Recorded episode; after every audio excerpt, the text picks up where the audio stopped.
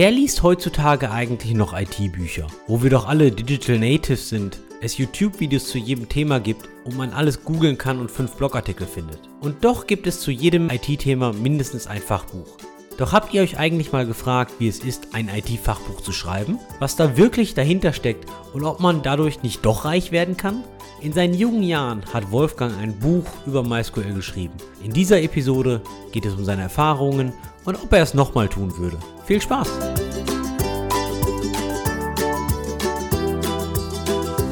Wie gut würdest du dich einschätzen in deinen Schreibskills? Also ich meine, wir sprechen da öfter darüber, dass ich ein mega Fan davon bin, Schreibskills zu fördern und oft delegierst du mir ja auch Arbeit, weil du denkst, ich schreibe besser, was ich bezweifle.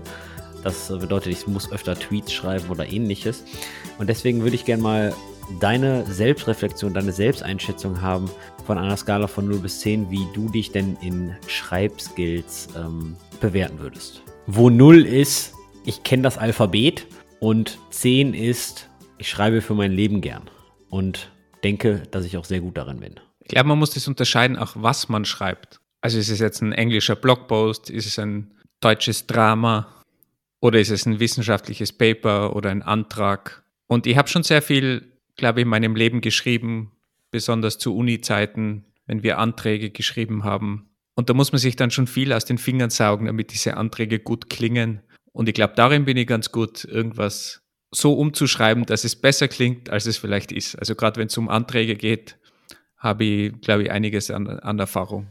Aber bei so einem klassischen Blogpost Nachdem ich da selber einfach kein Fan davon bin, vom Schreiben in dem Blogpost, bin ich wahrscheinlich dementsprechend auch schlechter. Auf einer Skala ist es schwierig einzuschätzen. Aber ich persönlich bin eigentlich kein großer Fan vom Schreiben. Insofern leidet wahrscheinlich die Qualität auch drunter. Also ich bin, bin ein großer Fan vom Reden und wenn ich mit dir über irgendwas reden kann, ist mir das zehnmal lieber, als ich muss irgendeinen Blogpost schreiben. Du hast gerade gesagt, du denkst, du bist sehr gut darin, Dinge gut zu formulieren und Dinge gut klingen zu lassen. Ich glaube, du hast Anträge erwähnt, Uni-Anträge oder Förderanträge oder ähnliches. Also klassische Förderanträge, du musst irgendwie 25 Seiten schreiben. Weißt du, was ich höre? Du kannst Scheiße als Gold verkaufen. Ist ja auch ein guter Skill, oder? So, ich würde sagen, da sind wir beim Thema. Ähm, wir sprechen heute über Schreiben. Wir sprechen heute über das Schreiben von Büchern, von IT- und Fachbüchern. Denn der Wolfgang hat in seinen jungen Jahren mal ein Buch über die relationale Datenbank MySQL geschrieben. Und das Buch hieß MySQL, das umfassende Handbuch. Also wenn man es ganz genau nimmt, sind es ja eigentlich drei Bücher, weil es ist ja in drei Auflagen erschienen und wir haben da ja auch immer Sachen geändert. Da kommen wir dann gleich zu.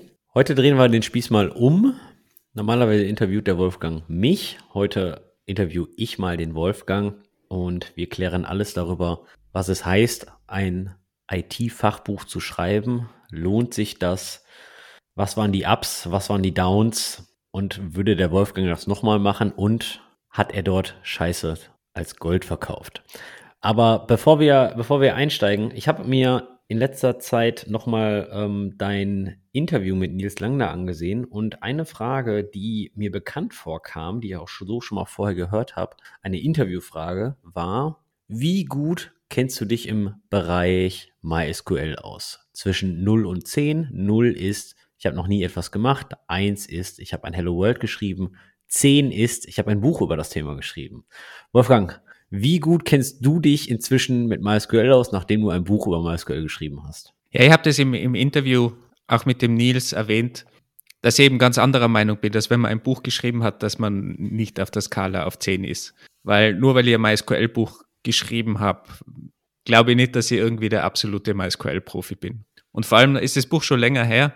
Jetzt bin ich definitiv schon, schon weit weg von, von MySQL und kenne mich definitiv weniger aus als früher, weil fürs Buch muss man doch viel recherchieren und muss auch viel lernen, muss man ganz klar sagen, weil man probiert ja Sachen aus, auch aus und checkt natürlich, ist es wirklich richtig, was man da schreibt. Und da lernt man schon viel aber es ist weit weg von dem MySQL-Profi, würde ich sagen. Viele Leute blicken da immer so nach oben, oh, der hat ein Buch geschrieben. Also ich glaube nicht, dass das wirklich viel aussagt. Natürlich, derjenige hat sich beschäftigt mit dem Thema, aber ich glaube, man ist auf jeden Fall kein Profi. Man ist vielleicht ganz gut darin, Sachen dann aufzuschreiben und verständlich zu erklären, aber man ist kein Profi in dem Bereich. Auch wenn es viele glauben.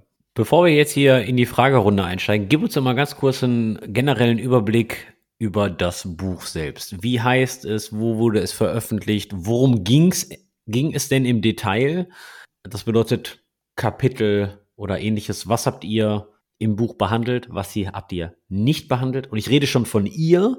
Hast du das alleine geschrieben? Hast du das mit Co-Autoren geschrieben? Wie viele Seiten hat es und zu welchem Preis wurde es gekauft? Du sagtest gerade drei Bücher. Gib mir mal so einen, so einen generellen Überblick über das ganze Buch. Was, was hätte ich hier auf dem Tisch liegen? Hätte ich ein Exemplar davon? Ich kann dir mal nur Exemplar schicken. Ich, ich, ich habe noch einige, die als kostenlose Exemplare bekommen habe damals vom Verlag. Also vielleicht gleich vorweg, dieses Buch kann man nicht mehr kaufen, zumindest die Printausgabe. Ist ja schon etwas älter, das ist also keine, kein, keine Werbeepisode. Es geht wirklich darum, was ist denn so im Hintergrund abgelaufen? Weil viele Leute fragen mir das immer, wie ist denn das so, Buch zu schreiben? Und darum haben wir auch diese Episode. Also es ist keine Werbeepisode, ihr könnt es eigentlich nicht mehr kaufen. Also ich glaube, es gibt irgendeine Digitalversion oder so, die hin und wieder gekauft wird. Aber wer liest denn überhaupt noch Bücher heutzutage? Auf jeden Fall ging es um MySQL, hat äh, drei Editionen gegeben. Das war primär einfach, weil immer MySQL-Versionen neu rausgekommen sind und dann haben wir halt das dementsprechend abgedatet. War auch gar nicht so einfach, weil MySQL damals wirklich viele neue coole Features rausgehauen hat und wir da recht viel updaten haben müssen, weil wir eben den Anspruch hatten, eigentlich so ein umfassendes Handbuch, wie das auch geheißen hat, zu machen, das halt wirklich alles abdeckt. Von der Installation, paar Grundlagen sogar in SQL, wobei das war natürlich recht kurz gehalten, weil es um die Datenbank selber geht. Aber von der Installation, Administration, Performance-Optimierung bis hinten war sogar so ein Index, das hat man damals so gemacht, wo man einfach alle Befehle nochmal aufgelistet hat, quasi so eine Doku, würde ich fast sagen, das man heutzutage irgendwie online hat. Das war da hinten nochmal drinnen. Ist, glaube ich, immer noch in vielen Büchern. Keine Ahnung, ob das noch Sinn macht heutzutage. So, so, wo man nachschlagen kann, was denn die einzelnen Befehle machen und so eine kurze Beschreibung drin hat. Also das waren einige hundert Seiten, glaube ich, von den 800 Seiten von diesem Buch waren dieser Index hinten, wahrscheinlich so 200 Seiten oder sowas. Aber der war natürlich auch ziemlich aufwendig und vielleicht, vielleicht war es auch, weil es ein deutsches Buch war, dass einfach die Übersetzung ganz praktisch war, aber interessanterweise wollten das die Leute, zumindest hat es der Verlag immer behauptet. Und zu deiner Frage, habe ich das allein geschrieben, diese 800 Seiten? Nein, natürlich nicht, weil 800 Seiten alleine schreiben, das ist, glaube ich, der absolute Horror. Ich hatte zwei Co-Autoren, also wir waren zu dritt und wir haben uns das eigentlich gleichmäßig aufgeteilt und jeder hat, hat, hat sich so seine Schwerpunkte rausgesucht. Ich habe zum Beispiel dieses Performance-Kapitel geschrieben. Der Stefan hat sich auf diese ganzen Einleitungen und Erklärungen von SQL und so gestürzt, wo es wirklich darum geht, Sachen möglichst einfach zu erklären für so Einsteiger. Der Stefan ist da super drin. Die Eva, die mitgeschrieben hat, die hat, glaube ich, auch die Verteilung zum Beispiel übernommen und so haben wir uns halt das aufgeteilt, ganz unterschiedlich. Jeder hat ein paar Kapitel übernommen und so haben wir es überhaupt geschafft, auf 800 Seiten zu kommen, weil sonst ist es einfach Horror. Für mich zumindest. Manche, manche mögen das vielleicht, aber 800 Seiten ist viel, viel Arbeit. Mit Verteilung meinst du Sharding oder? Ja, genau. Also da ist wirklich äh, Replikation und solche Dinge. Ja. Und du hast gerade gesagt, eigentlich waren es drei Bücher. Das heißt, ihr habt das Ding zweimal geupdatet. Also die dritte Edition gibt es oder gab es? Genau, ja. Also aktuell ist die dritte Edition draußen. Der Verlag hat uns auch angeboten, weiterzumachen, haben wir aber abgelehnt. Und daher steckt es jetzt sozusagen bei der dritten Edition fest. Wann habt ihr das Buch begonnen zu schreiben? In welchem Jahr oder Monat? Und wann war die erste Edition zum Kaufen verfügbar? Also ich glaube, die erste haben wir 2013 veröffentlicht, wenn ich das jetzt richtig recherchiert habe. Wie lange wir dafür gebraucht haben, ist recht schwierig. Mein Professor hat immer das als Ausrede gehabt. Der hat immer gemeint, ich habe für den Doktor nur so lange gebraucht, weil ich das Buch geschrieben habe am Weg. Ich bin der anderer Meinung, das hat andere Gründe gehabt. Aber es war natürlich das Buch teilweise auch schon, schon viel Zeit und wir haben so im Endeffekt, würde ich mal sagen, in, in einem Jahr geschrieben, wobei wirklich Zeit, die, die sie in Anspruch genommen hat, würde ich mal so sagen, irgendwo Richtung drei bis sechs Monate, würde ich mal sagen, da, wo man wirklich hauptsächlich an dem Buch gearbeitet hat. Hauptsächlich bedeutet fünf, sechs, sieben Stunden am Tag, oder? Ja, das ist natürlich alles schwer messbar und wie gesagt, das hat sich halt über ein Jahr gezogen, aber wenn man das runterbricht, vermute ich mal, dass es irgendwo zwischen drei und sechs Monate Fulltime waren. Ich meine, man kann nicht acht Stunden sich einfach hinschreiben, äh, hinsetzen und schreiben. Das funktioniert natürlich nicht. Aber irgendwie so in der Größenordnung. Und du musst ja auch Research betreiben. Wir haben auch ein Datenset kreiert. Große Flughafendatenbank haben wir die genannt, um, um so Tests zu machen, eben Performance-Optimierungen, dass man die erklären kann an einem Beispiel. Das war damals auf CD-ROM mit dabei oder was DVD, ich kann mich gar nicht mehr erinnern, war ein paar Gigabyte oder so Datenset verschiedene Größen, damit man auch, wenn man einen schwachen Computer hat, hat man ein kleineres Datenset gehabt. Also wir haben uns das schon durchüberlegt, damit wir da eben ein Beispiel haben und an dem Beispiel hat man dann in allen Kapiteln die Dinge eben jeweils beschrieben. Also dass man da ein durchgängiges Beispiel hat. Was habt ihr für einen Tech-Stack genutzt, um das Buch zu schreiben? Habt ihr das alles in, in Word geschrieben? Weil ich kann mich daran noch erinnern, immer wenn ich in Word irgendwie so eine wissenschaftliche Arbeit geschrieben habe und dann irgendwie äh, falsch daneben geklickt habe, dann war das ganze Inhaltsverzeichnis wieder äh, umformatiert und das war wieder Horror. Oder habt ihr, habt ihr LaTeX genutzt oder LaTeX, LaTeX? Wie heißt es denn? Ich weiß es auch nicht. LaTeX. China, China, Chemie, Chemie. Ähm, also, ja, also unser, unser Wunsch war, LaTeX zu verwenden weil wir halt aus der Wissenschaft kommen und wir haben das auch gekannt. Also allein beim 20-seitigen Antrag in Word ist das teilweise Katastrophe. Du klickst irgendwo, machst eine Neuzeile und plötzlich springt dir das gesamte Format irgendwie um.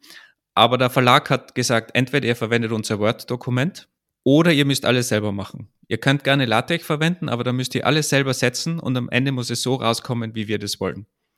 Und das war uns dann doch zu großes Risiko und dann haben wir Word verwendet oder verwenden müssen, mehr oder weniger. Und es war aber eine gute Entscheidung, weil am Ende der Verlag eben sehr viel übernommen hat von dem ganzen Sätzen. Die hatten auch extrem viele Makros in Word. Das heißt, wie man mit Bildern umgeht und, und wo die Bilder dann liegen und man hat, man hat so globale Ersetzungen durchführen können. Also die haben ziemlich viel Magic in dieses Word reingebaut. Ich habe das nie ganz verstanden, aber am Ende hat es erstaunlich gut funktioniert und wir hatten, glaube ich, pro Chapter eine, eine Word-Datei und das hat am Ende ganz gut skaliert. Also es hat mich gewundert, aber die hatten das wirklich drauf. Aber das ist halt auch der, deren tägliches Brot und die hatten das scheinbar irgendwie optimiert in Word. Und darum waren wir ganz froh, am Ende nicht LaTeX genommen zu haben, weil jeder, der LaTeX kennt, das ist schon schwierig, da irgendwas hinzubiegen, wenn es mal nicht der Standard sein soll. Aber wenn ich dich jetzt richtig verstanden habe, habt ihr ja natürlich viele Probleme von Word umgangen, weil ihr dann pro Chapter ein einzelnes Dokument hattet. Naja, wir hatten aber auch nur acht Chapters oder so, acht Kapitel. Also die, die Kapitel waren dann schon sehr groß und du musst dir vorstellen, gerade so bei Installationskapiteln, da hast du extrem viele Screenshots drinnen. Da geht ein Kapitel schon mal über, über 100 Seiten oder, oder noch länger. Also das kann schon sein. Du sagtest gerade, der Verlag hat ziemlich viel übernommen. Kannst du da mal ganz kurz einen Abriss geben, was das heißt, übernommen und was habt ihr gemacht? Also ihr habt geschrieben und Research, ihr habt den Content geliefert. Und was hat der Verlag dann übernommen? Was passiert dann? Was muss dann passieren, bis das Buch in den Händen gehalten werden kann? Ja, das haben wir uns natürlich auch immer gefragt, was macht dieser Verlag eigentlich? Weil der zieht ja ganz gut äh, Kohle eigentlich ab von dem, von dem Buch. Aber im Endeffekt, was er jetzt macht, wenn es ums, ums Schreiben geht, die lesen sich das natürlich mal durch. Da gibt es ein Lektorat, der gibt Empf Empfehlungen auch. Der gibt es auch am Ende mal weiter zu einem anderen Profi, würde ich mal sagen, oder irgendeiner Person, die sich auskennt in dem Bereich und das wird nochmal durchgecheckt, dann bekommt man da auch nochmal Feedback. Also das ist deren äh, QA-Cycle sozusagen, dass sie jemanden suchen, der sich in dem Fach auskennt und dann dementsprechend das Buch nochmal liest, aber sie lesen es auch einfach so, Rechtschreibfehler, die ganzen Dinge, teilweise schreiben sie auch mal einen Satz um, wenn der irgendwie krumm ist oder sowas. Also rein inhaltlich. Und wenn man dann das Ganze abgeschlossen hat und auch das, das Layout fixiert hat, dann geht es nochmal zu irgendwelchen Design-Spezialisten, würde ich es mal nennen. Ich habe die Vermutung, dass die irgendwo anders sitzen, nicht in Deutschland, aber äh, bin mir nicht so ganz sicher. Im wissenschaftlichen Bereich wird das oft gemacht, bei großen Verlagen auf jeden Fall. Und die machen das dann final auf dem PDF, auf diese Fahne nennt sich das. Und die kontrolliert man nochmal, ob irgendwas fehlerhaft ist, aber da kann man dann auch keinen Text mehr ausbessern, außer man, man, hat irgendwo ein Typo oder sowas, das geht schon noch. Aber du kannst jetzt kein Bild mehr verschieben. Also das ist dann wirklich dieses Setzen am Ende. Das ist dieses Typische, was man kennt, wo dann so diese, diese Schnittmarken auch oben sind, wo dann das Papier geschnitten wird und sowas. Also wirklich das finale, finale Produkt, was sich nicht mehr bewegt. Und das macht dann eben auch irgendwer. Und da wird dann schon nochmal genau geschaut, wie sind die Umbrüche, passt es mit Bildern, müssen wir ein Bild auf die nächste Seite setzen. Und ich glaube, dass da viel manuelle Arbeit dahinter steckt, aber ich habe es natürlich nie miterlebt. Ich habe nur das finale Dokument dann gesehen und ich glaube, dass da einiges an Arbeit dahinter steckt. Aber Bock, es selbst zu machen, hattest du ja anscheinend auch nicht. Ja, ich glaube, das ist eine Scheißarbeit. 800 Seiten irgendwie das Design zu checken und, und und da irgendwelche Fehler ausbessern, wenn irgendwo ein Bild abgeschnitten ist oder auf der falschen Seite oder zu, zu viel Leerraum und diese ganzen Dinge. Also ich kann mich erinnern, wir hatten auch so, so komische Anmerkungen in diesem Word, weil wer diese Rheinberg-Bücher übrigens ist der, ist der Verlag, früher hat er Galileo geheißen, das waren früher diese blauen Bücher, mittlerweile sind sie, glaube ich, primär so grün, ist der größte deutsche IT-Verlag, früher war es zumindest und die haben links und rechts immer so, so Symbole, was ich, das ist jetzt äh, eine Glühbirne, das ist irgendwie ein Tipp oder solche Dinge. Und die hatten wir in, in Word irgendwie über so Anmerkungen gemacht.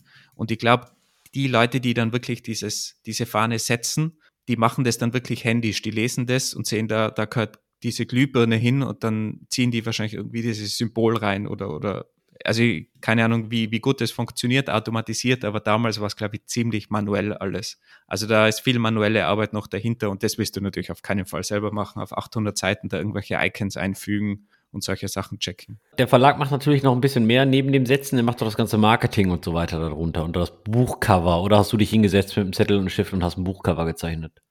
Das war sogar eine lange Diskussion über das Buchcover und ich hatte ein wirklich geniales Buchcover. Und zwar habe ich ein Bild gefunden, wo jemand am fünf Meter Sprungbrett steht in einem Schwimmbad und so einen Delfin umarmt, so einen Gummidelfin, so einen aufblasbaren Delfin und sich nicht traut, runterzuspringen. Und mir gedacht, das ist eigentlich ideal, weil das Maskottchen von MySQL ist ja ein Delfin und der traut sich da nicht runterspringen und es war eigentlich super und alle waren großer Fan von diesem Bild. Aber am Ende hat der Verlag gesagt, das passt nicht in unser Konzept von unseren Cover, weil unsere Bücher müssen alle irgendwie ähnlich ausschauen. Da, da gibt es einen gewissen, gewissen Stil und der Stil passt leider nicht. Und dann haben wir irgendwie so ein komisches, irgendwelche, ja, ich weiß gar nicht, was das ist eigentlich, aber irgendwie so, so Kugeln, die irgendwie miteinander verknüpft sind. Irgendwie, keine Ahnung. Ja, sagt eigentlich nicht viel aus, aber eher so grafmäßig, würde ich fast sagen. Aber das war dann der Wunsch vom, vom Verlag. Und dem haben wir uns gebeugt. Also der macht schon, der macht schon mehr und Marketing macht er dann natürlich auch, wenn, wenn man heutzutage ein CT aufschlägt, also das Magazin, dann hast du da höchstwahrscheinlich irgendwo so eine Reinwerk-Werbung drinnen, wo die neuesten Bücher vorgestellt werden. Die gehen auf Messen natürlich, die haben ihre, ihre Connections und die bewerben das Buch natürlich auch. Wie bist du jetzt zu dem Verlag gekommen oder wie ist der Verlag zu euch gekommen? Also wie, oder hattest du schon immer den Drang als kleines Kind, ein Buch über eine Datenbank zu schreiben? Es ist eigentlich sehr, sehr witzig entstanden. Der, der Stefan wollte eigentlich ein Buch über Open Source schreiben. Das war immer sein Wunsch. Und der hat den Verlag angeschrieben, hat gesagt, ich, ich würde gern dieses Open Source Buch schreiben, so mit einem kurzen Abstract, einer Idee. Und die hatten das dann besprochen und haben gesagt, ja, ich glaube, das verkauft sich nicht. Open Source interessiert niemanden. Das war mir so, so Metabuch. Aber wir haben gesehen in deinem CV, da steht irgendwas mit Datenbanken. Du hast Datenbanken studiert, Masterarbeit und so weiter geschrieben. Und wir suchen eigentlich jemanden, der ein MySQL-Buch schreibt, weil wir wollen so ein reines Datenbankbuch machen. Es hat dieses BHB und MySQL gegeben. Ich glaube, das ist vom Kofler oder so, wenn mir nicht alles täuscht. Das ist ein ganz bekanntes Buch. Das gibt's in der wahrscheinlich 20. Auflage jetzt. Verkauft sich wie, wie Sau BHB und MySQL, so ein Klassiker, hast du sicher schon gesehen. Aber sie hatten kein reines MySQL-Buch. Und drum war dann die Frage, willst du das nicht schreiben? Und Stefan hat mit uns studiert und wir waren halt äh, am Datenbankinstitut dort angestellt, Eva und ich, und das hat ganz gut gepasst. Und er hat uns halt gefragt, wollen wir gemeinsam ein Buch schreiben, weil 800 Seiten alleine ist halt doch etwas, etwas hart. Und so sind wir zufällig zum Buch gekommen. Es war auch ganz interessant, das ein bisschen zu lernen, wie Verlage so ticken, weil die Verlage suchen eigentlich meistens junge Leute, zumindest der Rheinberg Verlag, die einfach offen sind, ein Buch zu schreiben, weil man muss das auch verstehen, du verdienst mit dem Buch sehr, sehr wenig. Das heißt, jemand, der schon in dem Business drin ist, der wird wahrscheinlich eher kein Buch mit einem Verlag schreiben, weil finanziell ist das absolut uninteressant. Und darum suchen die eigentlich junge Autoren und man muss sich das auch im Hinterkopf behalten. Wenn man ein Buch kauft, ist es ganz oft kein super Spezialist, der da dahinter steckt oder Spezialistin, sondern einfach jemand, der halt offen ist, ein Buch zu schreiben und natürlich gewisse Qualitätskriterien erfüllt, aber das muss kein absoluter Profi sein oder eine Spezialistin. Du hast das Finanzielle angesprochen. Was verdient man mit so einem Buch? Weil du sagst, man wird nicht reich. Also man kann sich das ganz gut durchrechnen. Dieses Buch hat, ich glaube, 50 Euro kostet aktuell, 49,90, ja, genau. Was ja schon nicht wenig ist, ne? Genau, also das ist schon relativ Euro. viel, ja. Aber ich glaube, es ist relativ normal für so ein IT-Buch, für, für so ein dickes. Und von diesen 50 Euro kommt mal die Steuer weg, dann bist du irgendwo so bei 40 Euro.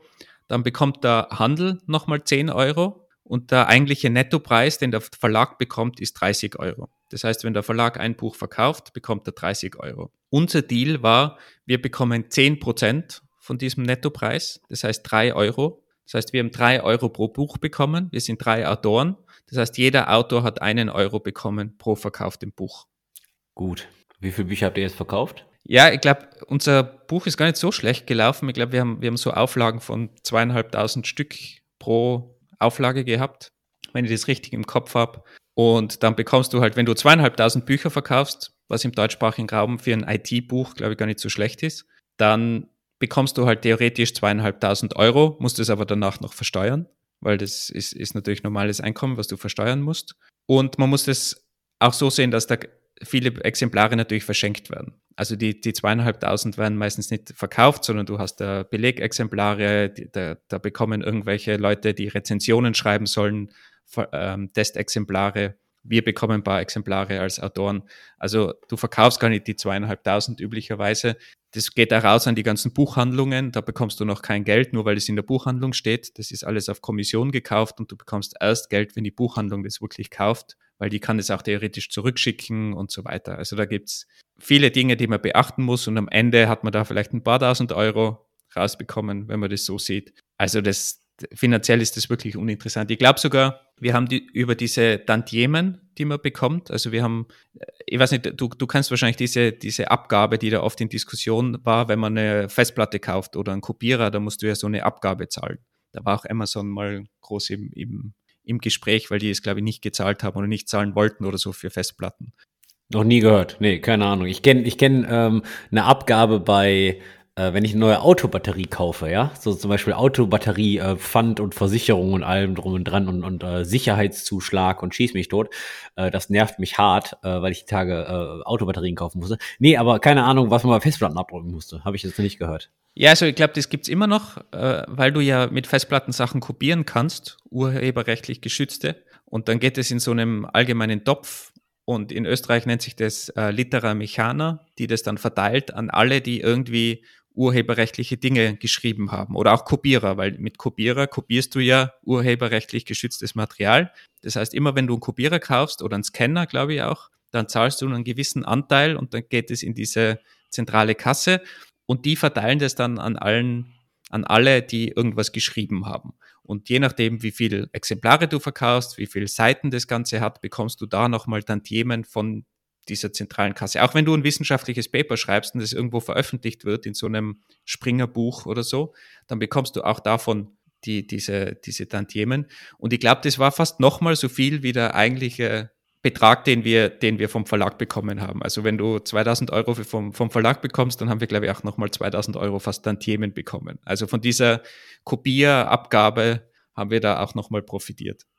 Aber die tracken jetzt nicht mit, wie oft das kopiert wurde, sondern die sagen einfach nur, okay, wir gehen davon aus, das wird immer mal kopiert und so weiter. Deswegen kriegst du jetzt einfach diesen Batzen. Das wird irgendwie anteilsmäßig alles äh, berechnet. Ja, extrem, extrem schwindliges Zeug, muss man auch dazu sagen. Aber wir waren natürlich froh, weil da irgendwo wieder Geld reingekommen ist. Aber es sind auch keine, keine großen Summen, die man da bekommt. Also, man, wie gesagt, man wird, glaube ich, nicht reich. Vielleicht, man kann davon leben, wenn man solche Klassiker wie, wie dieser Kofler, der, glaube BHB und MySQL oder auch Linux hatte so ein Standardwerk im deutschsprachigen Raum. Wenn man natürlich solche Mengen dann verkauft, dann ist es wahrscheinlich besser. Und da hat man dann auch ein paar Bücher und, und das sind dann so, so Evergreens, die, die ständig verkauft werden. Da ist es dann vielleicht möglich. Oder wenn du ein internationales Buch hast, aber sogar da, wenn du jetzt ein super spezialisiertes Buch hast bei, bei O'Reilly, dann wird es wahrscheinlich trotzdem nicht so oft verkauft wie jetzt irgendein Harry Potter oder sowas. Und wir hatten, glaube ich, mit den 10% eh eigentlich ganz hohen Betrag, wenn man so hört, die, die normalen Autoren, die so ein normales Buch schreiben, so ein Taschenbuch, die liegen meistens eher so bei 6% von dem Preis. Das musst du dir überlegen, wenn du so ein Taschenbuch schreibst, das irgendwie 8 Euro kostet und du bekommst dann irgendwie 6% von dem Nettopreis, da bekommst du irgendwie ein paar Cent. Also da musst du schon viele Bücher verkaufen, damit du davon leben kannst. Also Bücher schreiben als Lebensunterhalt kann ich niemandem empfehlen. Und die Beträge, die du genannt hast, das ist ja keine Einmalauszahlung gewesen, sondern irgendwie über ein, zwei, drei Jahre äh, über. Die bekommst du einfach halbjährlich gibt es eine Abrechnung. Ich, ich, bekomme immer noch Abrechnungen. Mittlerweile sind es die E-Books und da bekomme ich halt dann immer wieder mal sieben Euro oder so von, von den E-Books überwiesen, ja. Aber gibt es nicht irgendwelche Deals, dass du auch während des Schreibens schon mal Geld bekommst? Weil ich habe dich jetzt so verstanden, dass du während des Schreibens ja kein Geld bekommen hast, sondern erst als das Buch fertig war und in den Verkauf ging. Ja, wenn du J.K. Rowlings oder so bist und einen neuen Harry Potter schreibst, bekommst du das sicher. Aber wenn du äh, der kleine Wolfi bist und dann MySQL-Buch schreibst, dann bekommst du da gar nichts. Du hast sogar eine, in dem Vertrag gibt es so eine Verramschungsklausel, nennt sich die, glaube ich, wenn du weniger Bücher als, keine Ahnung, weniger als 50 Bücher pro Monat verkaufst oder so, dann, dann, dann behält sich der Verlag vor, das zu verramschen und die können das dann einfach um zwei Euro verschenken, sozusagen, mehr oder weniger dein Buch und dann bekommst du von den zwei Euro dementsprechend deine, deinen Anteil. Also, wie gesagt, Bücher, Bücher schreiben ist, ist in dem Sinne nichts, wo man viel, viel Geld damit verdient. Das bringt mich zu der nächsten Frage. Wie Simon Simic es immer sagt, start with why. Warum hast du das dann gemacht? Was bringt es, ein Buch zu schreiben? Ja, der Stefan war einfach so überzeugend. Der hat gesagt, wir müssen ein Buch schreiben. Na, es, es ist natürlich extrem cool, ein Buch zu schreiben, weil wer hat schon, wer hat schon ein Buch und noch dazu beim, beim renoviertesten deutschen IT-Verlag? Das ist ja auch nicht was, was jeder hat. Also man kann sich damit schon abheben und es ist erstaunlich, ich meine, ich habe das extrem cool gefunden, ich war natürlich schon auch, auch stolz, dieses Buch zu haben, aber ich hätte mir nie gedacht, wie viel Eindruck das hinterlässt, wenn du im CV so ein Buch drinnen stehen hast. Es glaubt wirklich jeder, du bist absoluter Profi in, in Datenbanken und in, in, in MySQL und jeder spricht dich auf dieses Buch an und, und sogar jetzt im Nachhinein, jeder erinnert sich irgendwie, dass ich schon mal ein Buch geschrieben hat, der das irgendwo gehört hat. Und ich habe ich hab das gerade gar nicht groß rausposaunt, aber irgendwie sind dann die Leute auf das zu sprechen gekommen und, und die waren total fasziniert, dass, dass ich ein Buch geschrieben habe. Mir, mir hat jetzt irgendwie mal der, äh, jemand angesprochen, ein Student, der in der Unibibliothek dieses Buch gesehen hat und meinen Namen gesehen hat und hat mich dann gefragt, ob ich das bin. Der hat unser Podcast gehört und hat mich gefragt, ob ich das bin. Und ich war, ich war ganz erstaunt, dass, dass das noch irgendwie rumliegt. Und der war dann auch aus, aus, ist fast aus allen Wolken gefallen, dass, dass er da irgendwie so einen Autor kennt. Also, obwohl da nicht so viel dahinter steckt, wie man vielleicht glaubt, ist es doch ganz cool, das im CV zu stehen, stehen zu haben. Und ich glaube, das bringt einen am meisten dass man einfach da ein Buch drinnen stehen hat. Und der Verlag hat es auch ganz klar gesagt am Anfang, ihr werdet nicht viel verdienen und es macht auch niemand wegen dem Geld, sondern um die Reputation aufzubauen. Und die meisten ihrer Autoren verdient eigentlich das Geld über Consulting dann. Und als Consultant kann man sagen, man hat ein Buch geschrieben. Also es funktioniert meistens über den Weg und das war auch die klare Kommunikation vom Verlag. Ihr werdet nicht viel Geld bekommen, aber nutzt es halt anders irgendwie. Hattest du denn gute Gigs danach? Hattest du denn viel Consulting-Jobs oder haben sich neue Türen geöffnet auf Basis des Buches? Also ich meine, ist natürlich jetzt ein bisschen schwierig, das retrospektiv zu betrachten, weil du keine Paralleluniversum hattest, wo du kein Buch geschrieben hast und so weiter und so fort. Doch denkst du, die Reputation und die Arbeit war es wert, was sich danach über die Jahre ergeben hat? Also ich glaube, es war auf jeden Fall wert, das zu schreiben, weil ich da am Weg extrem viel gelernt habe, auch über MySQL, weil wenn du so ein Performance-Kapitel zum Beispiel schreiben musst, also das war sicher das härteste Kapitel, wo ich am meisten Zeit investiert habe, weil du dir halt wirklich überlegen musst, wie, wie bringst du das rüber? Was für Beispiele nimmst du? Ist das wirklich so? Dann haben sich die MySQL-Versionen geändert, dann haben meine ganzen Performance-Beispiele nicht mehr funktioniert, weil MySQL besser geworden ist. Das heißt, alles, was ich optimiert habe, habe ich wieder rausschmeißen können bei der nächsten Edition, weil das alles schon optimiert war von MySQL. Das heißt, du musst wieder neue Beispiele finden. Also du lernst schon da auch, auch sehr viel über, über das Datenbanksystem gar keine Frage, ganz nebenbei das Schreiben und alles, was dazugehört natürlich. Ob es mir jetzt wirklich so viele Türen geöffnet hat, ist schwierig, ich habe es aber auch nicht genutzt. Also wenn ich jetzt wirklich Consultant geworden wäre im, im Datenbankbereich, dann hätte ich das wahrscheinlich stärker nützen können. Aber in dem Fall war ich noch länger, länger an der Uni und als Freelancer habe ich das jetzt nicht irgendwie groß als Aushängeschild verwendet, habe ich auch nie gebraucht eigentlich. Aber man hätte das sicher noch besser verwenden und ausnützen können. Und wie gesagt, so im Allgemeinen im, im CV natürlich, das, das im CV zu haben, ist natürlich schon praktisch, würde ich mal sagen, und macht das Leben schon einfacher bei Interviews zum Beispiel. Die Leute sprechen die auch immer drauf an. Du hattest erzählt, du hattest von das Angebot vom Verlag weiterzumachen und eine vierte Edition zu machen oder eine dritte Edition dann jetzt. Wieso habt ihr abgelehnt? Ja, das war primär eine Zeitsache, weil, wie gesagt, das Updaten kostet doch ziemlich viel Zeit und du bekommst halt jetzt nicht wirklich extrem viel Geld oder so damit. Und wir waren einfach alle der Meinung, wir haben Jobs, wir haben andere Sachen zu tun und da jetzt nochmal so viel Zeit zu investieren, gerade damals, wie uns der Verlag gefragt hat, waren wir alle sehr, sehr eingespannt und wollten einfach die Zeit nicht investieren. Und du hast ja am Papier, am CV, wenn du jetzt nur von dem ausgehst, hast du dieses Buch ja schon und die vierte Edition würde dir jetzt vielleicht nochmal, keine Ahnung, 2000 Euro einbringen oder irgend sowas in der, in der Größenordnung. Aber du investierst halt schon viel Zeit. Vor allem, das war dann damals gerade, wo MySQL 8 rausgekommen ist, beziehungsweise die Nachfolgerversionen und da hat sich ziemlich viel geändert. Und da hätten wir schon viel, viel ändern müssen. Und die Idee war auch, dass der Verlag das weitermacht und eigentlich einen vierten Autor mit reinbringt. Und wir bleiben so am Cover stehen und haben so einen halben Ghostwriter, der als vierte Person dazukommt. Der steht dann auch am Cover. Aber irgendwie hatten sie auch Probleme, da jemanden sinnvoll zu finden. Also, und vielleicht auch dann zu wenig Interesse vom Verlag. Und daher ist es irgendwie im Sande verlaufen wir haben zumindest seitdem nicht mehr wirklich was gehört diesbezüglich. Du hattest gerade gesagt, beim Schreiben über ein Thema recherchiert man sehr viel und man lernt auch sehr viel. Ich habe immer das Gefühl, umso mehr ich über ein Thema weiß, desto mehr weiß ich, was ich nicht weiß und fühle mich danach dümmer. Weil du ja dann in die Tiefen des Themas einsteigst und merkst erstmal, okay, wie komplex ist das eigentlich? Und du kennst halt deine Gaps, bist aber im generellen Vergleich dennoch sehr tief drin und sehr weit. Hattest du das gleiche Gefühl beim MySQL beim Schreiben des Buches? Ja, um wieder zurückzukommen auf diese eigentliche Frage, wie gut ist man in einem Bereich zwischen 0 und 10? Das haben wir in, in diesem YouTube-Video mit Nils ja auch besprochen, dass jemand, der ein Buch geschrieben hat oder auf, der, auf Level 10 wäre vielleicht, der würde sich selber nie auf 10 einstufen, sondern der stuft sich auch irgendwo in der Mitte ein, weil er eben auch weiß, dass es immer andere Leute gibt, die mehr Ahnung haben. Und das merkst du dort natürlich auch. Es gibt Themen, da, da, da sind andere immer besser. Das heißt, du wirst dich nie auf 10 einstufen. Das ist ja eigentlich auch die Idee von dieser Frage. Wenn sich Leute auf 10 einstufen, dann ist meiner Meinung nach irgendwas faul. Weil wahrscheinlich kannst du die, die Oberprofis fragen und wenn du Monty von, von MariaDB, den Erfinder von MySQL, fragst, ob er, ob er eine 10 ist, würde er sich wahrscheinlich auch nicht auf 10 einstufen weil es gibt halt andere, die in gewissen Bereichen einfach mehr Ahnung haben in MySQL, bin ich mir hundertprozentig sicher. Und wir hatten das ja auch schon mal besprochen in der Folge mit dem Imposter-Syndrom, dass du halt immer andere Leute erkennst, die, die mehr Ahnung haben. Und dadurch wirst du selber immer runtergestuft. Oder man hat immer das Gefühl, dass man zu wenig verdient, weil man auch immer andere Leute kennt, die mehr verdienen. Und, und das ist halt immer relativ, wie du dich selber einstufst. Kommen wir jetzt mal zu einer Frage, die mir konstant schon im ganzen Podcast unter den Nägeln brennt. Wie viel Amazon Reviews hast du gekauft und was kostet eine Review? Ich persönlich habe gar keine gekauft. Also wir haben das Buch an einige Leute ausgesendet. Wir haben da dem Verlag auch Namen zugesendet und der, der Verlag hat die dann an, an die Leute ausgesendet und die haben einen gratis, ein gratis Exemplar bekommen dafür, dass sie eine Rezension schreiben. Wobei da jetzt nicht dabei gestanden ist, muss eine gute sein, muss man auch dazu sagen.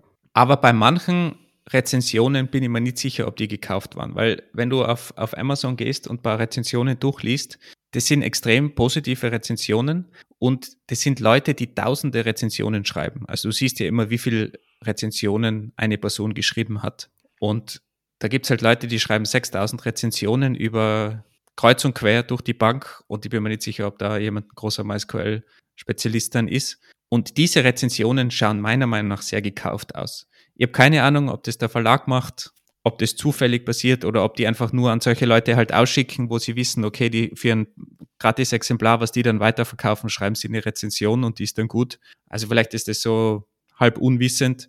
Keine Ahnung, wie das funktioniert, aber ein, zwei Rezensionen sind schon drinnen. Da, da, da würde ich schon sagen, die, die müssen fast gekauft sein. Aber dadurch wir eh sehr viele gute Rezensionen haben, auch andere von, von Leuten, die es garantiert, die, die, die nicht bezahlt wurden, bin ich eigentlich ganz zufrieden. Wenn da halt ein, zwei am Start dabei waren, um das irgendwie anzukurbeln, dieses Geschäft. Vielleicht macht man das so. Aber da habe ich ehrlich gesagt zu wenig Einblick. Das sind jetzt alles Mutmaßungen, wie das zustande kommt, keine Ahnung. Aber äh, es ist schon so mit den Rezensionen, äh, ist jetzt ein anderes, anderer Bereich, aber wenn du zum Beispiel auf die Bewertungen von unserer Fahrschul-App gehst, im, im App Store, da, wenn du die durchliest, auch wir selber, wenn wir die lesen, bei der Hälfte glauben wir, die sind gekauft. Die sind so überschwänglich und wie toll diese App ist und wie hilfreich, wo wir immer selber denken, jeder andere, der die liest, die müssen gekauft sein. Aber da kann ich garantieren, dass sie nicht gekauft sind, weil wir noch nie Geld ausgegeben haben oder dafür Geld hätten. Aber das ist einfach Wahnsinn, wie überschwänglich manche Leute so Rezensionen oder, oder Kommentare schreiben. Also vertraust du deiner eigenen Arbeit einfach nicht? Ja, auch da wieder, wenn man den Einblick hat, äh, wie schlimm der Code ist und was da im Hintergrund abläuft und wie alt das Design ist, dann fragt man sich immer, wie, warum die Leute so überschwänglich sind. Aber scheinbar bringt es denen was, ja. Jetzt hast du ein IT-Fachbuch geschrieben. Liest du eigentlich selbst IT-Fachbücher? Ist die Frage, was man unter IT versteht. Also so technische IT-Bücher, glaube ich, schon lange her, dass ich mal eines gekauft habe. Natürlich, wenn es so um, um Leadership-Themen, Team-Sachen geht, Kommunikation und solche Dinge, da lese ich schon Bücher. Aber ich bin jemand, der wahrscheinlich eher weniger Bücher liest. Also gegen Bill Gates oder so, der da, keine Ahnung, seine zehn Bücher pro Woche vertilgt. Da kann ich sicher nicht mithalten. Also bei mir kann die an einer Hand abzählen, was ich pro Jahr liest, ist eher weniger. Liegt vielleicht auch daran, dass Bill Gates inzwischen Privatier ist und wir noch für unser Geld arbeiten müssen. Wie viele Bücher liest du so? IT-Bücher? Äh, wann hast du das letzte technische Buch gekauft? Ich kaufe mir keine Bücher über eine bestimmte Software oder eine bestimmte Version oder sowas. Das jetzt nicht. Technisches Buch, die letzten waren eins über System Design, also sehr viel Architektur und allem drum und dran, also sehr viel generelle Patterns würde ich mal nennen. Oder Data Intensive Applications, wo es sehr, sehr viel um Datenstrukturen, Datenbanken, verschiedene Datenbankentypen geht. Aber das ist ja auch schon zehn Jahre her, wo du das gekauft hast, oder? Ich hatte mir erst die digitale Version gekauft, die habe ich dann auch gelesen und dann habe ich mir es nochmal in Papier gekauft, genau, weil manche Bücher sind einfach so gut, die möchte ich einfach im Schrank stehen haben. Und ab und zu finde ich das, die Haptik des Papiers auch toll. Aber warum kaufst du jetzt ein Buch eigentlich? Weil, also bei, bei uns war immer die Frage, warum kauft jemand dieses MySQL-Buch? Du hast alle Informationen, die in dem Buch sind und sogar noch mehr in der Online-Dokumentation. Also ich möchte nicht immer vorm Rechner oder vorm iPad hängen und möchte auf den Screen gucken und die Online-Dokumentation lesen. Jetzt kann mir natürlich die ein oder andere Person sagen, hey, du kannst dir die Online-Dokumentation auch exportieren und auf den Kindle packen. Ja, das ist richtig. Man muss aber auch sagen, der Schreibstil ist maßgeblich unterschiedlich. Wenn ich jetzt ein technisches Buch schreibe von, äh, technische, wenn ich jetzt ein technisches Buch lese von jemandem, der drückt das ja ganz anders aus, der erklärt mir das ja besser, wohingegen dann zum Beispiel eine technische Dokumentation von der Datenbank sehr, sehr objektiv ist, knallhart auf den Fakt und äh, der baut da keine Story oder kein Beispiel drum. Deswegen es ist schon eine andere Art zu lernen und eine andere Art, das auch zu verstehen. Ich glaube, das ist auch mit der Zeit, wenn man sich besser auskennt, dann weißt du halt genau, wo du nachschauen musst und dann schaust du halt genau dieses Problem nach, das du hast. Und ein Buch hat halt einen Flow von 0 bis 100 sozusagen und du kommst langsam in ein Thema rein. Und wenn du neu bist in dem Thema, hilft dir das natürlich einfach, einen Überblick zu bekommen, weil die Online-Doku hat halt mehr als diese 800 Seiten und du musst halt selber dann rausfiltern, wo steht das Wichtige drin. Man muss ja auch sagen, man muss ja auch lernen, Dokumentation zu lesen, weil jede Dokumentation ist ja anders aufgebaut. Die Dokumentation von Go ist anders aufgebaut als die von PHP, als die von Python, obwohl es alles drei Programmiersprachen sind. Und ich brauche immer meine Zeit, bis ich sicher durch eine Navigation einer Software navigieren kann. Und Bücher, wie du schon sagtest, haben eine, eine Art roten Faden, die gehen bestimmt, die, die erklären in der Regel nicht das spezifische Setting, sondern eher das High-Level-Konzept. Wohingegen dann zum Beispiel Tutorials in, auf Blogposts oder auf YouTube in der Regel mit dir eine To-Do-App bauen. Danach weißt du, wie du eine To-Do-App baust, aber verstehst die hinterliegenden Konzepte nicht, weil die oft nicht erklärt werden. Und da bin ich persönlich ein Fan davon, okay, die generellen Konzepte kennenzulernen, vielleicht anhand eines großen Beispiels, was ich, was ich unglaublich gut finde. Es gibt ein Buch, ich glaube, das ist in Data Intensive Applications von Martin Kleppmann, der erklärt das Problem von Hot Partitions äh, in Datenbanken wie DynamoDB, wenn es darum geht, dass ganz viele Leute eine sehr minimale Anzahl an Items selektieren oder schreiben wollen anhand des Beispieles der Präsidentenwahl in Amerika, weil dort du ganz viele Wähler hast, aber nur zwei Items und wenn du dann sowas wie DynamoDB nutzt, dann kriegst du relativ schnelle Hot Partitions und dann kriegst du relativ schnell Performance-Probleme. Und anhand von sowas erklärt er das und das, das verstehe ich, das, das finde ich super. Kommen wir mal zurück zum Buch. Würdest du nochmal ein Buch schreiben? Nein, eindeutig nicht. Beziehungsweise es kommt darauf an, was für ein Buch, aber ich würde definitiv ich würde definitiv nicht nochmals in der Art ein Buch schreiben, zusammen mit einem Verlag, Wenn wäre es auf jeden Fall Englisch, weil du einfach automatisch mehr Leute ansprichst, wobei dadurch die Konkurrenz auch viel größer ist. Und wenn, würde ich wahrscheinlich versuchen, irgendwas selber zu publizieren, damit du den Verlag rausbekommst aus der ganzen Geschichte. Aber was man natürlich schon sehen muss, du musst dann das Marketing selbst machen. Und drum machen das ja meistens Leute, die schon einen gewissen Namen haben oder in der Szene bekannt sind, die machen dann ein eigenes Buch und publizieren das selbst, weil die dann natürlich schon diesen Marketing-Channel haben oder die Reichweite. Und wenn die auf Twitter irgendwas raushauen, so wie der Peter Levels zum Beispiel mit seinem Buch, das er online geschrieben hat, der hat 100.000 Follower. Wenn der das da rausknallt, dann kaufen die Leute das direkt und er bekommt halt die vollen 20 Dollar von diesem Buch. Und bei uns war es halt ein Euro pro Buch. Und da hast du dann schon einen anderen Hebel im Endeffekt. Also ich glaube, Bücher an sich oder diese Art zumindestens, dass du kuratierst das Wissen und das halt in einem, in einem schönen Format, in einem einfach verständlichen Format rüberbringst, sei es jetzt in dem Buch, online, Blog, Video, was es auch immer ist. Ich glaube, das macht schon noch Sinn, gerade für Einsteiger, um in ein Thema reinzukommen. Aber ich glaube, der Weg über den Verlag wird vielleicht in Zukunft immer weniger. Zumindest sieht man das ja auch. Es gibt viel mehr Angebote online, Online-Kurse, YouTube-Videos, Online-Bücher. Und da hat man halt dann direkten Zugriff zu seinem Lieblingsautor oder nennst Techfluencer, Influencer, whatever it is. Und dann kannst du das Buch selber vertreiben und auch dementsprechend Geld damit machen. Als bekannteste Beispiel aus dem Datenbankumfeld ist wahrscheinlich der, der Markus Wienand, österreichischer Kollege. Weiß nicht, ob den einige kennen. Was wahrscheinlich viel mehr kennen, ist sein Blog, ist Use the Index Luke, wo er nur über Indizes, Datenbanken, SQL schreibt. Und der hat so einen Klassiker aufgelegt, wo er SQL erklärt in dem Buch. Und zwar für alle gängigen Datenbanken, DB2, Oracle, MySQL und so weiter. Und wo sind die Unterschiede? Und der macht viel Consulting, der macht Trainings und der ist halt nur auf diesem SQL-Zug. Sitzt der oben und der ist hoch professionalisiert und spezialisiert auf SQL. Und der vertreibt sein Buch auch selbst zum Beispiel. Und der macht schon über das Buch auch Geld und macht natürlich über Consulting auch viel Geld, aber das Buch ist schon auch ein wichtiges Standbein von ihm. Von ihm. Ich habe mal mit ihm geredet und er hat gemeint, das, das macht schon einiges aus und ist auch ein wichtiger Teil von seinem Einkommen. Würdest du Leuten empfehlen, ein Buch zu schreiben, die noch kein Buch geschrieben haben? Auch da ist wieder die Frage, wenn du Sinex schon erwähnt hast, why? Warum willst du das schreiben? Willst du was lernen? Willst du das in deinem CV stehen haben? Willst du Geld damit verdienen? Bist du schon bekannter als Person, als Autor? Hast du schon Reichweite oder nicht? Dementsprechend ist dann auch die Frage eben mit Verlag, ohne Verlag, wie das ist.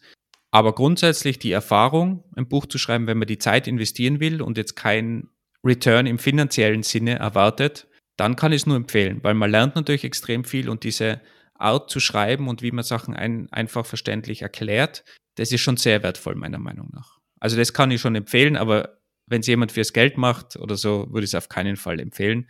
Und die andere Frage ist, wie viel Bücher heutzutage noch gekauft werden, muss ich ganz klar sagen. Die, diese Verlage existieren alle noch, aber keine Ahnung, wie gut es denen ehrlich gesagt geht. Also meiner Meinung nach muss das stark zurückgegangen sein. Wer kauft heutzutage so ein Standardwerk MySQL? Bin ich mir nicht sicher, ob da, es da noch so viele gibt, wenn du online gehen kannst auf YouTube und da 10 Stunden Kurs gratis bekommst, MySQL mit Video und allem drum und dran. Oder würdest du jetzt einem Einsteiger ein Buch empfehlen, wenn jetzt zum Beispiel jemand von deinem Team auf dich zukommt und sagt, hey, ich möchte, ich möchte Kafka lernen, würdest du dann dem ein Buch empfehlen oder irgendwas anderes oder was würdest du empfehlen? Das klingt nach einer so simplen Frage, aber die Frage ist alles andere als simpel, weil ich denke dann immer drauf, okay, wie lernt diese Person am besten? Was ist denn das Ziel, Kafka zu lernen? Ist es eine Applikation zu schreiben? Ist es das Konzept dahinter zu verstehen? Ist es zu Kafka zu contributen? Und abhängig von diesen Fragen würde ich, glaube ich, andere Sachen empfehlen. Bei den generellen Konzepten macht, glaube ich, ein Buch schon Sinn, besonders wenn du jetzt sagst, äh, hier Appended Log und allem drum und dran, also zu verstehen, warum Kafka so performant ist und was der Unterschied zwischen Streaming und Message Queuing ist. Ich glaube, da macht ein Buch schon Sinn, wenn es darum geht, Kafka zu nutzen, Daten zu schreiben, Daten zu lesen, vielleicht mit KSQL oder ähnliches zu hantieren und mehrere Topics zu joinen. Dann würde ich gegebenenfalls ein, ein anderes Tutorial erwähnen, wenn es um die Administration geht. Würde ich, glaube ich, eher so Learning by Doing machen, fahr mal Cluster hoch, schieß mal eine Node weg und so weiter. Also deswegen, da würde ich, da würde ich je nach Ziel eine andere Empfehlung machen. Aber es stimmt natürlich, manche Leute bevorzugen schon noch das Papier oder zumindest was Schriftliches und andere bevorzugen natürlich Videos, wie wir auch besprochen haben bei dem Knowledge Sharing. Da gibt es schon Unterschiede, wie Leute lernen.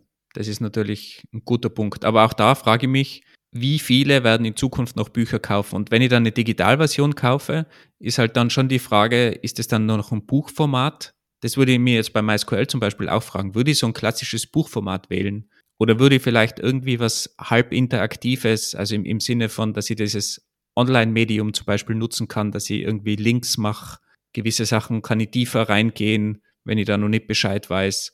Manche kann ich dann überspringen. Also das ist so ein bisschen wie so eine Online-Doku, aber doch kuriert und gefiltert und, und besser erklärt. Aber dass ich halt mir selbst dann auswählen kann, wie gehe durch dieses ganze Dokument durch.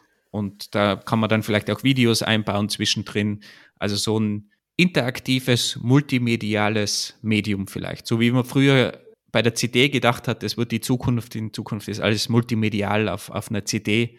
Vielleicht sowas im, im Internet. Das, das würde mir persönlich jetzt eigentlich am, am interessantesten vorkommen. Und wenn ich nochmal was schreiben würde, würde ich eigentlich in die Richtung vielleicht irgendwas gehen. Aber auch das dann zu verkaufen und den Zugang kostenpflichtig zu machen und solche Dinge ist dann, glaube ich, schon schwierig. Und da, da fällt dann wieder viel auf Marketing zurück. Wie gut ist dein Marketing? Und erreichst du Leute, Leute damit. Aber rein lerntechnisch ist, glaube ich, die bessere Lösung als ein ganz klassisches, trockenes Buch.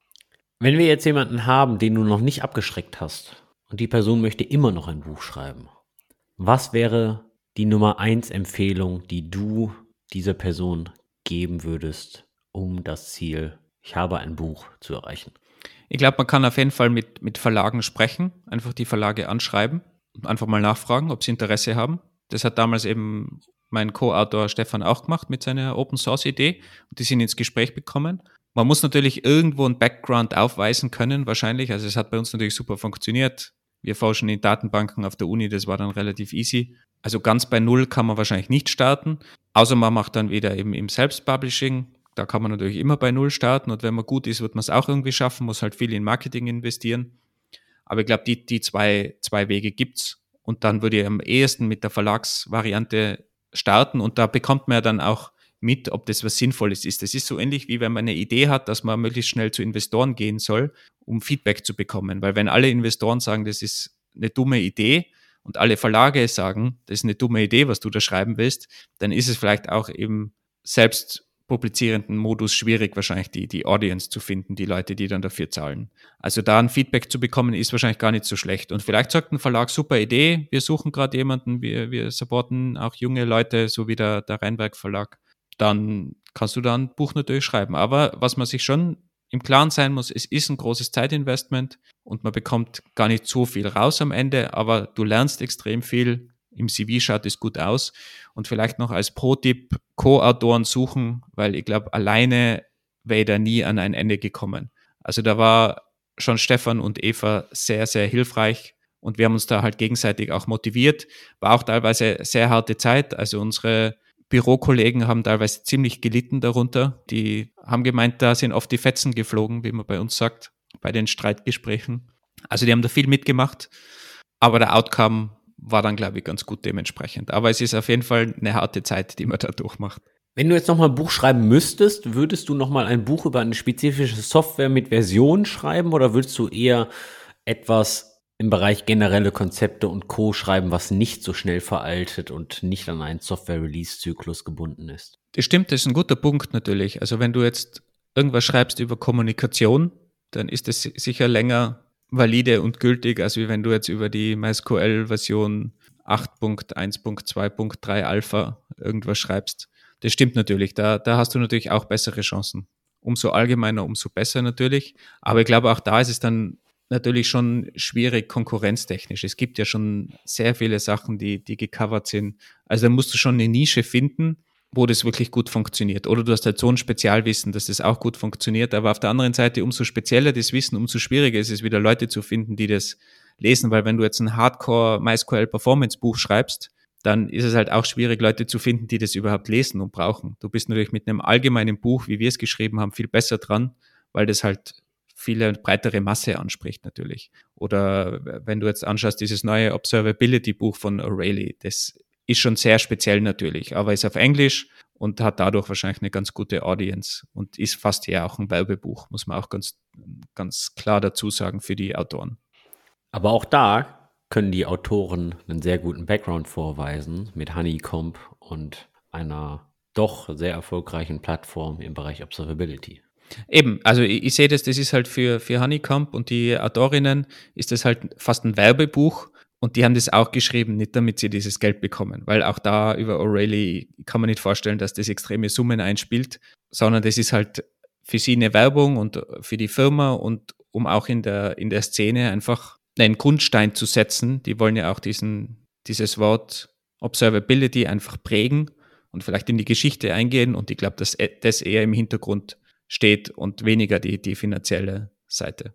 Also wie gesagt, ich glaube ganz allgemein finanziell ist es eher Seltenheit, dass du viel verdienst mit einem Buch. Thema Ghostwriter. Bist du damit schon mal in Berührung gekommen, dass du einfach jemanden bezahlst, der für dich ein MySQL-Buch schreibt und deinen Namen drunter setzt? Wie gesagt, der, der, Verlag hat uns das angeboten, dass eben der vierte dazukommt. Wir bleiben am Buch, der macht die Veränderungen, die, die Updates und man macht sich dann irgendwie so einen Schlüssel aus. Das war so die Idee von dem, von dem Verlag. Also es war kein echter Ghostwriter. Da habe ich dann auch gesagt, okay, ich würde gern nicht mehr am Buch stehen, weil ich dann zu wenig Einfluss habe und mein Name, möchte nicht mehr, dass mein Name oben steht. Aber zudem ist es eh gar nie gekommen. Es war so auch nicht so einfach. Darum habe ich da keine Erfahrung diesbezüglich, aber auch einen richtigen Ghostwriter, obwohl ich jetzt viele wissenschaftliche Arbeiten geschrieben habe. Ich habe sie alle selber geschrieben, habe nie einen Ghostwriter gehabt, auch nicht für meine Doktorarbeit. Insofern habe ich da keine Erfahrung damit. Ich habe nicht mal Erfahrung mit irgendwie SEO-Texten von anderen Leuten, auch wenn ich weiß, dass das der Standard ist und viele Leute machen. Auch da habe ich eigentlich keine, keine Erfahrung, wie gut das funktioniert. Wie schaut es bei dir aus? Hast du mal irgendwie Kontakt gehabt? Für deine, für deine Bachelorarbeit zum Beispiel? Welcher Ghostwriter hat dir das geschrieben? Das war über so Open Source Zeug und Open Source Mining, oder? Hast du da überhaupt eine Ahnung? Mir wurde das schon mal angeboten, dass meine Bachelorarbeit mir Ghost geschrieben wird, ja. Und D damals, wie du, wie du die geschrieben hast. Ja, ja, ganz genau. Und ich glaube, der die Grundidee war, dass erst eine wissenschaftliche Arbeit von zehn Seiten oder sowas darüber geschrieben wird. Habe ich aber nie in Anspruch genommen, weil ich persönlich halte davon nichts. Ich denke. Was, was hätte das gekostet? Oh, das weiß ich gar nicht mehr. Muss ich wirklich, ich glaube, über Preise haben wir gar nicht so wirklich geredet, weil das von vornherein für mich einfach nicht in, äh, in die Tüte kommt. Ich denke, äh, wenn man einen akademischen Abschluss haben möchte, man muss man auch die Arbeit investieren, auch wenn du sagst, wenn ein Bachelor ist nur ein Studienabbrecher.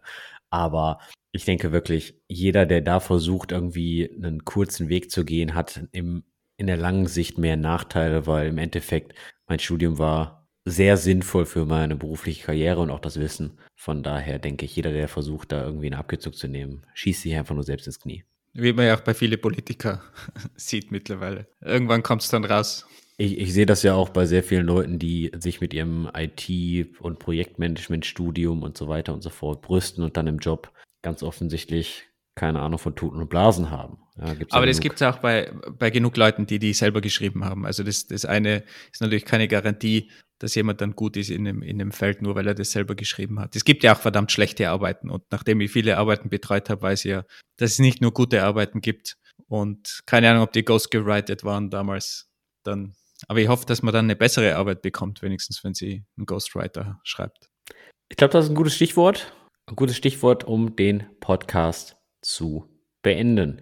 Sehr, sehr spannend, besonders. Wie, wie bist du jetzt von Ghostwriter? Was hat Ghostwriter mit Podcast beenden zu tun? Ich ghoste dich jetzt. Ah, okay, okay, passt. Sehr, sehr spannend, den Einblick, besonders ins Finanzielle. Finde ich eigentlich schade, dass es das alles so schlecht verdient ist, beziehungsweise dass der Vorteil dann wirklich nur lebenslauftechnisch und Reputation ist und man dann natürlich den Ball Volley nehmen muss und daraus dann selbst noch eine Karriere bauen muss. Und das scheint ja dann auch jetzt nicht von alleine zu kommen, sondern noch sehr viel äh, Arbeit zu investieren damit man. There's no free lunch. Wenn ich das, wenn ich dir jetzt so zuhöre, bin ich mir gar nicht sicher, ob das ein super Marketingkanal ist oder nicht, weil du investierst halt sehr, sehr viel Zeit upfront. Dann weißt du nicht, ob das Buch sich verkauft. Und dann, also wenn Punkt 1 und Punkt 2 schon erfolgreich waren, dann kannst du erst eine Art von Karriere und Reputation um dein Buch bauen. Und dann musst du ja immer noch Zeit investieren, um das Geld zu verdienen. Also da, das klingt für mich sehr viel dass fünf Sachen hintereinander erfolgreich sein müssen, bevor du dann einen richtigen Benefit daraus ziehst. Und das frage ich mich dann. Ja, aber es ist so ähnlich wie bei einem Side-Project oder bei einem Pro Produkt, was du anfängst. Du, du weißt natürlich erst danach, ob es wirklich funktioniert, nach dem ganzen Marketingaufwand. Das ist halt ein Investment, was du machst und sonst hast du halt viel dabei gelernt das beim Buch selber. Du hast viel dabei gelernt, wenn es nicht erfolgreich ist.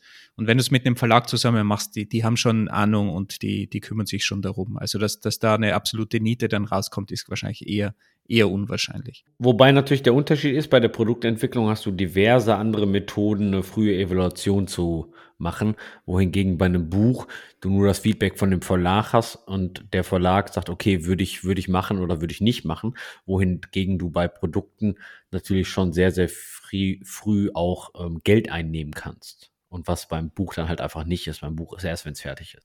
Das stimmt, aber du, du kennst ja auch die, die Marktlage. Also bei irgendeiner technischen Software kannst du ja auch gut einschätzen, wie, wie weit verbreitet die ist und ob da ein Buch funktioniert. Also die Verlage machen da schon auch im Hintergrund bisschen Research und hören sich da um. Also es ist nicht so, dass man da absolut mit, mit Null startet. Da hat man schon einen ganz guten Partner mit, mit so einem Verlag, muss man auch ganz ehrlich dazu sagen. Wenn ich mir das alles so anhöre, würde ich jedoch in die Selbstpublishing-Ecke gehen.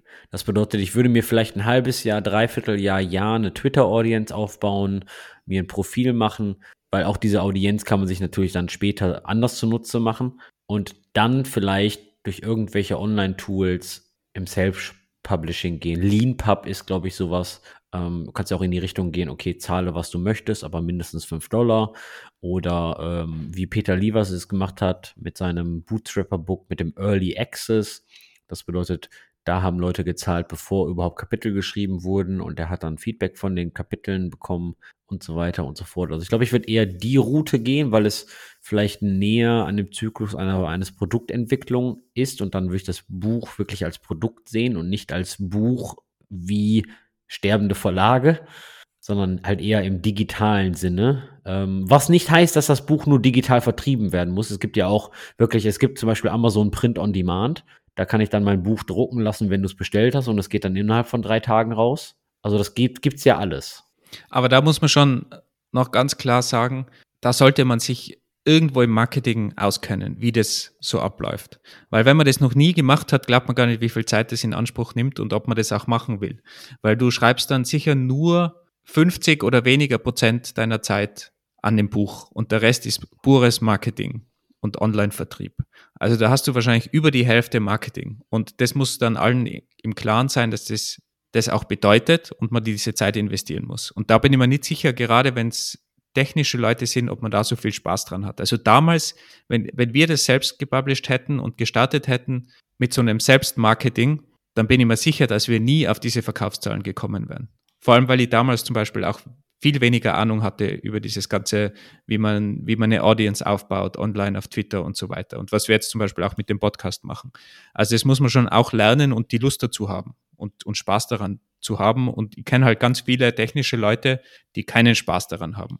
Und das muss man, muss man sich halt immer vor Augen führen und damit da jetzt nicht jemand sofort anfängt, irgendwie ein Buch zu schreiben und glaubt, äh, morgen kommen dann ganz viele Leute und zahlen dir Geld dafür. Morgen nicht, aber übermorgen.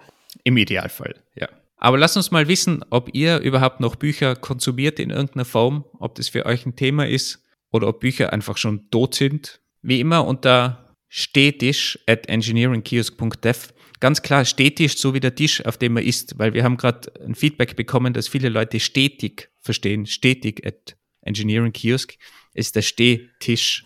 Stehtisch at engineeringkiosk.dev, Twitter, ENG Kiosk wie immer. Und wir würden uns wirklich mal freuen, wenn wir eine Voice Message bekommen. Ich kann mal die Nummer ansagen, das ist plus 4915678136776. Ganz einfach zu merken, steht aber natürlich auch in den Show Notes. Wenn ihr uns da mal eine Message schreiben könntet auf WhatsApp oder eine Voice Message senden oder auch bei E-Mail eine Voice Message, wir würden das nach Rücksprache einbauen, würden uns aber wirklich freuen, wenn wir da mal Feedback bekommen und dementsprechend das auch in die Episoden einbauen können in Zukunft. Am liebsten hätte ich natürlich gerne so richtig geile Audio-Rants, wo wir mal richtig schön einen auf die Nase bekommen, wo jemand mal richtig Feedback für uns hat, wo wir nicht schlafen können und noch Nacht drüber nachdenken müssen. Also. Die, die erreichen die ganzen Reddit- und E-Mail-Rants noch nicht, oder? Von meinem letzten Reddit-Rant, wo ich ja gebasht wurde vom Moderator, habe ich dann mal die Faktenlage zusammengetragen, habe ich die dann mal rübergesendet. Und was ist passiert? Logisch, ich habe keine Antwort gehört. Ja? Ich mag es nicht, wenn Leute mir was an den Kopf werfen, ich antworte objektiv und da kommt einfach nichts zurück. Das geht mir gegen den Strich. Ich wollte gerade sagen, hart auf den Sack, aber gegen den Strich. Naja, so viel dazu. Wir beenden diese positive Buchfolge jedoch nicht so negativ, sondern wünschen euch einen schönen Tag und denkt doch mal ein bisschen drüber nach, ob ihr ein Buch jetzt schreiben wollt oder nicht. Herr Wolfgang hat unglaublich gute, viele Tipps für euch und ist bestimmt für die eine oder andere Frage nochmal offen, falls ihr da mehr wissen wollt. Auf jeden Fall. Bis bald. Ciao.